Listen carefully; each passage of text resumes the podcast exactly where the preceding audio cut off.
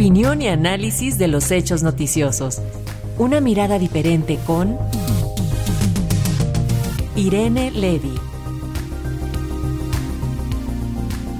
Así es, ya es viernes, el primero del año, y vamos ahora con el comentario de Irene Levy, nuestra experta en telecomunicaciones, fundadora del Observatel. Y bueno, el tema de hoy es la publicación de fotos de niñas, de niños, de adolescentes en redes sociales y las medidas de seguridad que debemos tomar al respecto, sobre todo en estos tiempos de fiestas que pues nos da por compartir todo en estas redes sociodigitales. ¿Qué nos dices? Muy buenos días, maestra, ¿cómo estás? Así es, querida Alexia, muy buenos días. Pues sí, ya es viernes, primer comentario del año. Con mucho gusto vamos a empezar este 2024. Pues efectivamente, lo que bien dices es eh, temporada de fiestas, temporada de querer compartir todo lo que hacemos y lo que vivimos con eh, nuestros queridos amigos y nuestra querida familia. Pero ojo, porque hay algunos riesgos cuando se trata de menores. Eh, efectivamente, eh, los menores tienen ciertos derechos que a veces, como, son, nuestros familiares, pues, pues no, no, lo pensamos así. Decimos, bueno, comparto la foto de mi hijo, de mi hija, que son chiquitos, y hay ciertos peligros. ¿Cuáles son los peligros? Bueno, pues eh, no nada más esto que pensamos de inmediato de la gente que se les puede acercar para cometer algún tipo de delito, sino que en el futuro puede haber robos de identidad y esto puede provocar problemas porque recordemos que el tema de ciberseguridad cada vez está más complejo. Eh, es así como en Europa han compartido eh, ciertos, ciertas recomendaciones cuando se trata de publicar fotos de menores, eh, ciertos, eh, ciertas ideas, pero también han dicho cuidado porque a los menores, los menores no tienen derecho a usar las redes sociales cuando tienen menos de 13 años, ninguna red social puede ser utilizada. Si esto es así, entonces, ¿por qué nosotros subiríamos fotos de ellos cuando son menores de 13 años?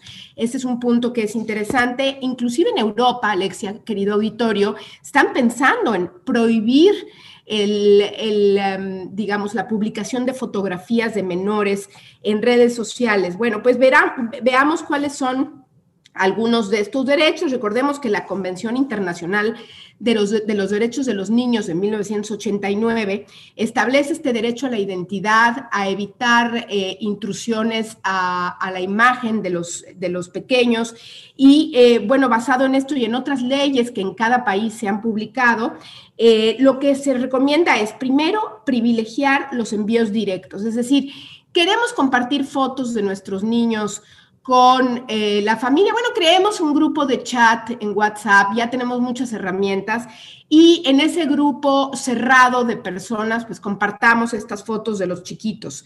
Eh, posteriormente, bueno, privilegiar, si queremos decir algo sobre ellos, privilegiar conversaciones en mensajes privados, ¿no? Por ejemplo, en Twitter mandar DM, en Facebook mandar un Messenger y no publicarlo en el, en el feed o en el post Después, evitar 100% fotografías sensibles, es decir, fuimos a la playa y estamos todos en trajes de baño, bueno, pues evitar la publicación de trajes de baño de los, de los niños.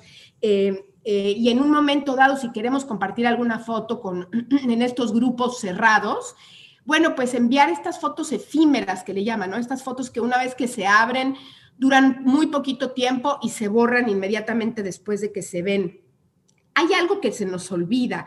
Pedir permiso. Alexia, seguro han publicado alguna foto tuya. El auditorio tendrá muchas historias que contar de fotos que publican de nosotros y que nunca nos pidieron permiso. Pues a lo mejor salía horrible o no quiero que publiquen esa foto. Pareciera que eh, esta idea de pedir permiso se nos olvida. Bueno, hay que pedir permiso no solamente a los niños, ¿eh? también a, a los adultos. Y cuando se trata de niños, hay que pedir permiso a los papás eh, de entrada hay que evitarlo, es lo que dicen las recomendaciones, hay que evitarlo, pero si es el caso, hay que pedir permiso a los papás. Ahora, ¿qué se publica? Repito, ninguna foto en traje de baño o algún tipo de foto que pueda comprometer la seguridad de los niños. Y si es el caso, se recomienda tapar la cara. Hemos visto ya mucho que se utiliza poner un emoji en la carita de los niños para que no pueda ser identificado. Háganlo, hay que hacerlo así, pero no publicar fotos con eh, en trajes de baño y demás. Y de todas maneras, a ver, ojo, si van a publicar el nombre del niño y mis hijos y yo y ponen el emoji, pues tratemos de evitar este tipo de cuestiones. Y por último, hay que revisar muy bien a quién se le permite el acceso. Muchas veces no nos fijamos a quién estamos publicando, eh, por ejemplo, en Facebook ahí está la opción de publicar a un grupo cerrado de personas, por ejemplo, solo amigos o solo amigos excepto tales personas, pero normalmente no nos fijamos y también puede ser público y cualquiera lo puede ver. Hay que tener cuidado con esto. Pues estas son algunas de las recomendaciones que se dan para publicar fotos y sí es muy importante porque, como dije, cada vez más la sofisticación de eh, los problemas que tenemos en la red es mayor.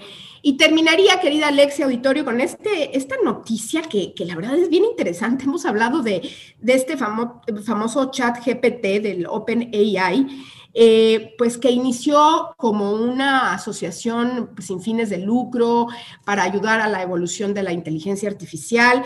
Y nos amanecemos este 2024 con la noticia de que el año 2023, los ingresos de esta red, o bueno, de esta, de esta herramienta de inteligencia artificial, fueron 1.600 millones de dólares durante 2023. ¿Esto es mucho o poco? Nos preguntamos. Bueno, pues imagínense ustedes las, las, em, los, el pronóstico que hicieron ellos en, para 2023 de ingreso fue de 200 millones de dólares, es decir, solamente pasaron por 1.400 millones de dólares el ingreso que previeron. Así las cosas con OpenAI.